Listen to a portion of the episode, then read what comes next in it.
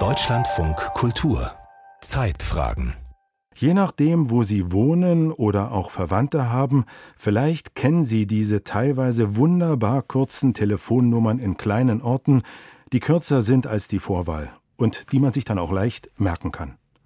Unser Autor zum Beispiel kennt bis heute Festnetznummern von längst verstorbenen Verwandten, die Handynummern vieler Lebender hat er dagegen nicht im Kopf. Da könnte man glatt in eine Festnetznostalgie oder einen Früher war alles anders Modus verfallen. Und weil sich inzwischen die Telefonzelle verabschiedet hat, wollte Julius Stucke wissen, ob das Festnetztelefon schon auf dem besten Weg zu seiner eigenen Beerdigung ist.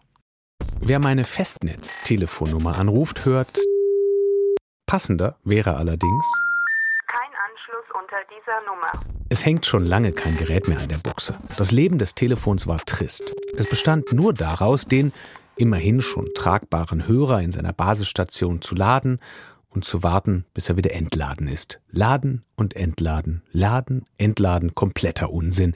Kaum jemand rief da an. Mit der Ausbreitung mobiler Telefone, erst noch klobig, später smart, bekam das gute alte Telefon notwendigerweise erst einen Zusatz. Festnetz. Klingt schon nach dem Anfang vom Ende. Starr, gefangen, nicht frei, defizitär, oder? Interessanterweise lebt es immer noch. Ein Anruf beim Branchenverband der Telekommunikation Bitkom. Hallo, hier ist Sebastian Klöß von Bitkom. Hallo, hier ist Julius Stucke für Deutschlandfunk Kultur. Hallo, Herr Klöß. Hallo, ich grüße Sie. Schön, dass ich Sie erreiche. Sie haben also noch ein Festnetz. Äh, Eigentlich nicht, nee. Es- ich bin jetzt im Homeoffice. Ähm, Wir telefonieren inzwischen tatsächlich über Teams. Das heißt, es gibt irgendwo da draußen eine Festnetznummer, aber wirklich ein Festnetz ist letztendlich gar nicht mehr da, sondern es klingelt dann einfach bei mir hier auf dem Rechner. Ich habe tatsächlich zu Hause noch ein privates Festnetz. Ähm, Und im Beruflichen ist es bei uns wirklich so, wir haben die Festnetznummern, es gibt aber nur noch diese virtuelle Telefonanlage dahinter.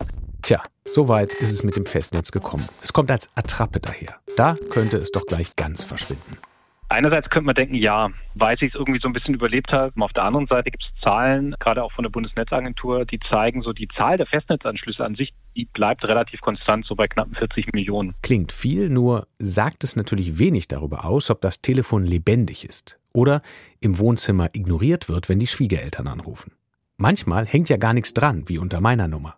Die Telefonminuten sind da etwas aussagekräftiger. Und die gingen beim Festnetz über die Jahre kontinuierlich zurück, hatten nur dank Pandemie mal ein kleines Revival. Der gewünschte Gesprächspartner möchte im Moment keine Gespräche annehmen.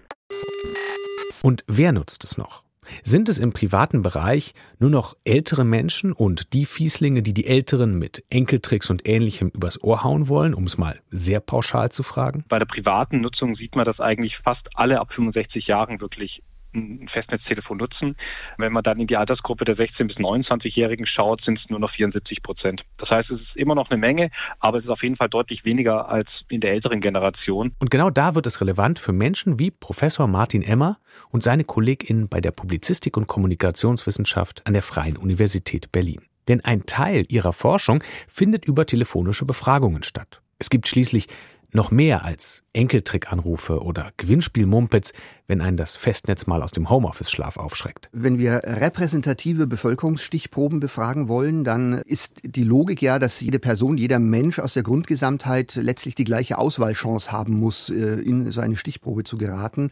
Und äh, diese Bedingung ist natürlich verletzt, wenn äh, irgendwann 20, 30 Prozent der Menschen über solche Anschlüsse gar nicht mehr erreichbar sind. Und da sind wir mittlerweile auch dazu übergegangen, dass wir so etwa 50-50 die Hälfte der Interviews über das Festnetz und die andere Hälfte über das Mobiltelefon führen. The number you are calling is not listed. Please call directory inquiries. Trotz allem. Martin Emmer würde nicht so weit gehen, das Festnetz direkt zu beerdigen, für überflüssig zu erklären oder wenigstens schon mal den Nachruf vorzubereiten. Aus der Medienforschung weiß man eigentlich, dass äh, das häufig nicht so ist, dass äh, einfach alte Medien durch neue ersetzt werden, sondern dass alte immer noch ihre Nischen haben. Wir gehen immer noch ins Kino, äh, obwohl das ja auch schon einige Revolutionen erlebt hat. Und ähm, deswegen würde ich jetzt nicht erwarten, dass das Festnetztelefon komplett verschwindet. An der Stelle hole ich jetzt nochmal die nostalgische Erinnerungskiste aus dem Schrank. Ich kann mich gut daran erinnern, wie ich die Flurtür in der elterlichen Wohnung hinter mir zugezogen habe, als es noch dieses eine einzelne Telefon dort gab, um mich dann im Türrahmen auf den Boden zu setzen und zu telefonieren. Und zwar nur zu telefonieren.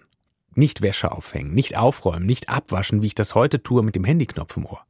Sollte ich mir diese Nische vielleicht zurückholen, ein Retro-Telefon im Vintage-Geschäft kaufen und in den Flur stellen, so wie ich sehr selten eben auch anstelle des Streamingdienstes Musik von einer Vinylplatte höre, ganz bewusst. Ja, ich glaube, das ist noch mal ein bisschen was anderes, dieser Kulturgenuss über die Schallplatte, als das Telefonieren. Ich würde das eher anders erklären, äh, und zwar über äh, die Habitualisierung von Mediennutzung, die wir letztlich äh, in allen Medienbereichen beobachten können. Wenn sich Menschen mal im Laufe ihres Lebens an bestimmte Medien gewöhnt haben, dann gibt es für sie oft auch rational keinen Grund, das zu ändern.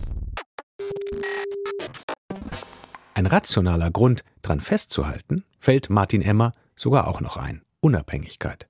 Unabhängiger bleiben, gerade in Behörden, Universitäten, Unternehmen, unabhängig von einer Mobilfunkwelt, die doch sehr stark von zwei großen Unternehmen, von Google und Apple und ihren Betriebssystemen beherrscht wird. Und das ist eine Überlegung, die man äh, heute natürlich auch stärker mit einbezieht, wenn es zum Beispiel um Datenschutz geht, äh, aber auch um Kontrolle über kritische Infrastruktur, will man sich von solchen Monopolunternehmen abhängig machen. Und das ist der Grund, warum auch an Großbetrieben wie Universitäten zwar schon lange überlegt wird, ob man nicht die Festnetztelefone auch abschaffen soll. Technisch wäre das jetzt kein Problem. Oder ob man nicht doch an dieser, dieser zweiten Paralleltechnologie noch festhalten will. Ihr Anruf kann zurzeit nicht durchgestellt werden. Bitte versuchen Sie es später noch einmal.